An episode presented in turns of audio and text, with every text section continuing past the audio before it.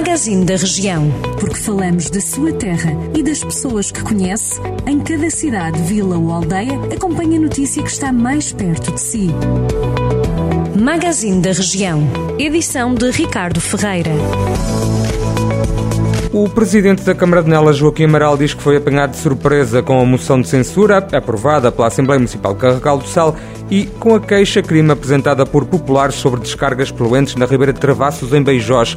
A moção foi aprovada a semana passada pela Assembleia Municipal de Carregal do Sal, que justifica o documento com a inação da autarquia de Nelas sobre a poluição verificada em Beijós, cuja situação se repete já há alguns anos. Os moradores de Beijós e a Câmara de Carregal do Sal têm vindo a responsabilizar o município de Nelas pelo foco de poluição. Já Joaquim Amaral, presidente da autarquia nelense, sustenta que as últimas análises às águas revelam resultados dentro dos parâmetros normais.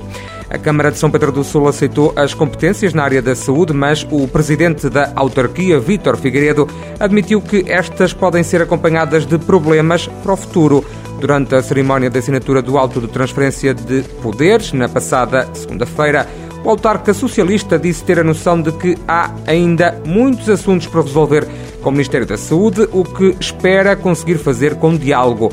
Perante a Presidente da Administração Regional do Sul do Centro, Rosa Reis Marques, Vítor Figueiredo esclareceu, por exemplo, que os médicos e enfermeiros não vão ter motorista. Armamar e Peso da Régua recebem a segunda etapa do Campeonato do Mundo de Enduro entre os dias 13 e 15 de maio. São esperados cerca de 150 motares de 40 nacionalidades. Após 10 anos a receber a prova nacional, a Federação de Motociclismo de Portugal lançou o desafio ao Clube Natureza Extreme para organizar uma prova do Mundial que se vai repartir entre a cidade do Peso da Régua e a vila de Armamar.